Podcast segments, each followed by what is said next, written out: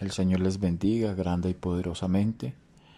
Recuerda que tu vida, recuerda que tu familia, recuerda que las bendiciones que Dios te da cada día, tu comida, tu sustento, tu abrigo, el techo que tienes, es un milagro de Dios. Todo lo que Dios permite que vivamos, todo lo que Dios permite que podamos disfrutar el momento, el tiempo que tengas eh, para respirar, para sentir que tienes vida, para, que, para sentir que tienes salud, es un milagro de parte de Dios.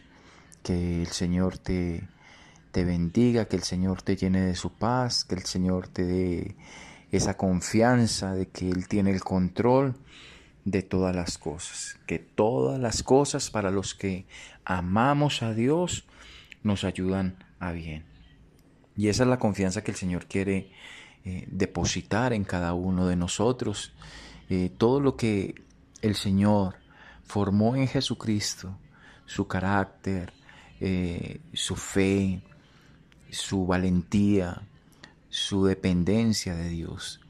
Cuando nosotros aceptamos a Cristo, eso que el Señor formó en Él viene a ser parte también de nosotros. Porque lo que nosotros realmente damos es, es, es con condiciones, tiene una medida.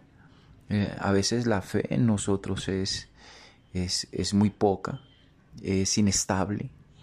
Por eso necesitamos la fe de Él, necesitamos la confianza de Él, necesitamos el gozo de Él, la paz del Señor, el amor del Señor. Y a medida que nosotros nos acercamos a Dios, pues esas cosas van a empezar a aumentar en nuestras vidas a través de su Espíritu. Y bueno, ya estamos llegando casi al final de esta serie de devocionales, eh, el perdón que sana y, libera, de cómo el Señor está obrando en nosotros el querer como el hacer y nos está llevando a, a que podamos ser libres de esas ataduras, de esas maldiciones generacionales, de esos resentimientos, de esos odios, de esas venganzas. Y hoy el Señor nos quiere enseñar acerca de ese perdón que nos libera de, tomar justicia por nuestras propias manos, de vengarnos, eh, de, querer que, que eso que nos hicieron pues también recaiga sobre aquellas personas que nos han hecho daño, pero la palabra es muy clara cuando el Señor nos dice que la venganza es de Él.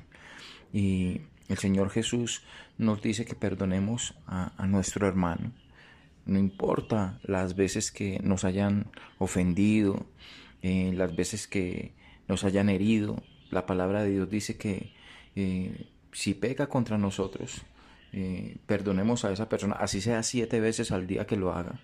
Es, es, es, la manera en cómo también nosotros vamos a, a, empezar a depender del Señor, que no somos nosotros los que condicionamos a Dios para hacer las cosas, o, esperando recibir algo a cambio. Y por supuesto, si una persona peca contra nosotros una y otra vez y, pide perdón, después de un tiempo vamos a, dudar de, la sinceridad de, esa persona, si realmente esa persona está arrepentida, pero es parte también del proceso de lo que nosotros muchas veces vivimos, también cuántas veces le prometemos al Señor que no vamos a fallar, que no nos vamos a equivocar mas sin embargo caemos nuevamente en el error. Y eso no quiere decir que, que no seamos sinceros con el Señor, sino que somos humanos, que somos débiles, que cometemos errores. Pero el Señor nos dice que sigamos perdonando porque el precio que Él pagó realmente fue muy alto. Eh, sabemos que eh, nosotros eh, no podemos pagar lo que lo que hemos hecho, en, todo lo que hemos vivido, lo que ha sido nuestra vida, los errores, las equivocaciones.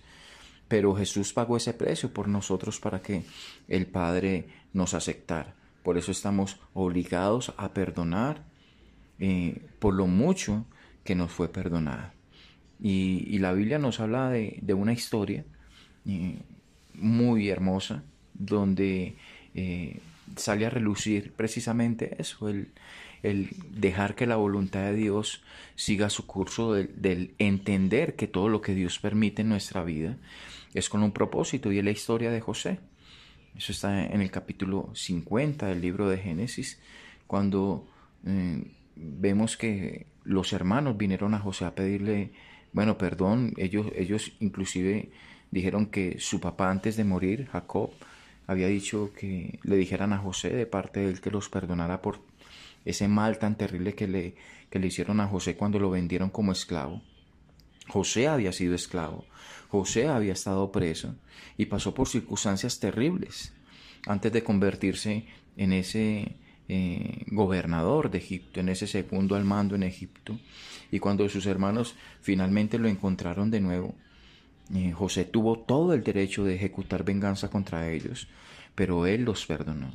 Incluso eh, eso le causó una emoción muy tremenda a, José porque él lloró, él lloró también de la emoción, él lloró también de, de, saber que cuánto tiempo él, él, había estado sin verlos. Y a pesar de todo lo que ellos habían hecho en contra de José, él tenía una perspectiva diferente de esos acontecimientos que le sucedieron. Sabía que sus hermanos lo hicieron por maldad, sí. Él no ignoraba eso porque ellos lo odiaban, le tenían envidia. Pero aún eso Dios lo utilizó para, para su bien.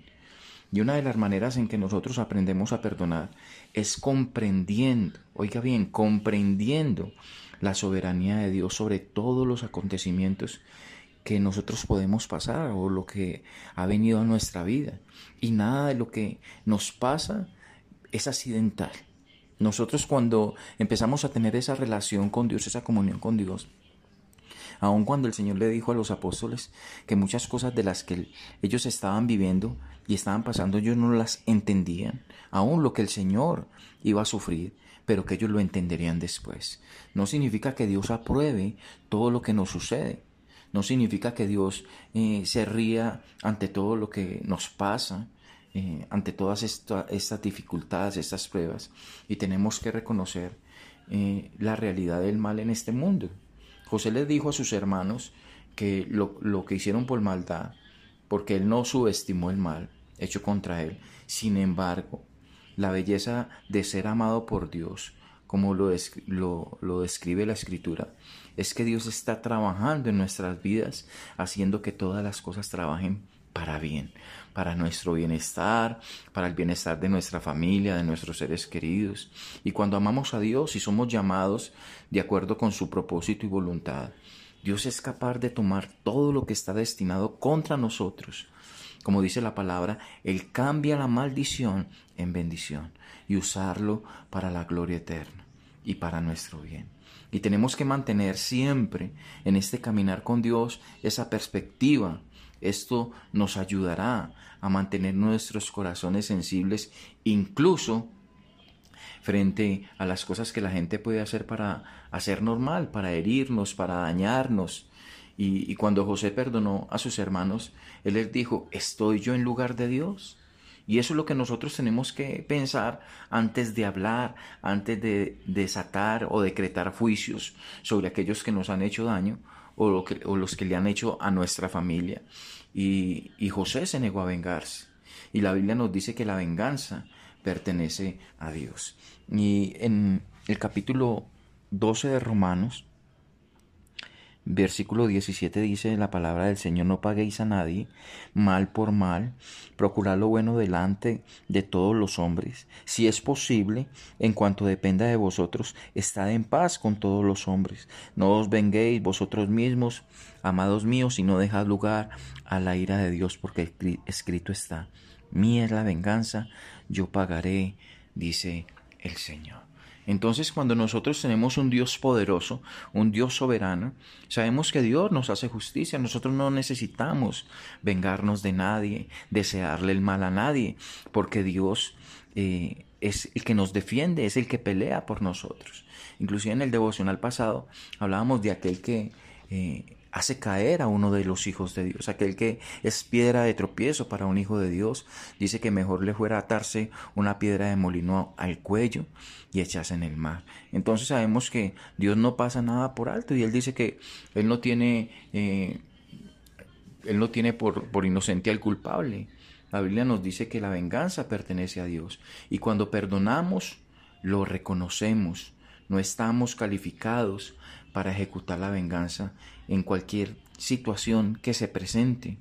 Dios es nuestro juez, Dios es nuestro abogado, Dios es nuestro creador, es nuestro creador, Él es el Todopoderoso y Él sabe en el momento que tienen que intervenir. Nosotros no tenemos que decirle a Dios que haga, solamente Dios ve el sufrimiento, Él ve la dificultad, Él ve las lágrimas que nosotros podemos estar derramando o el dolor que nos causó algo pero que Él sabe cuándo es el momento de intervenir, pero que lo más importante es que tenemos a Dios de nuestro lado para consolarnos, para sanarnos, para renovarnos y para bendecirnos. Señor, te damos gracias por tu palabra, gracias por estos devocionales, gracias Señor porque tú nos enseñas el camino a la perfección, el camino a la obediencia, el camino a, amar verdaderamente a nuestros hermanos, a orar por nuestros enemigos. Señor, te pido que cada día tú nos enseñes, Dios, a depender de ti, a entender que en todo lo que pasa, sea bueno, sea malo, Señor. Tú ya tienes todo planeado, tú ya sabes que es lo mejor para nosotros.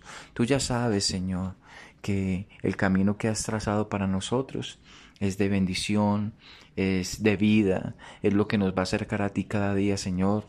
Señor, no permitas que nosotros hagamos juicios, no permitas que nosotros nos venguemos, Señor, cuando nos hagan daño o deseemos el mal, Señor. Tu palabra dice que nosotros debemos bendecir, que nosotros debemos desear el bien, estar en paz con todos los hombres, que venzamos con el bien el mal, dice tu palabra. En el nombre de Jesús, yo te doy gracias, Señor. Amén y amén.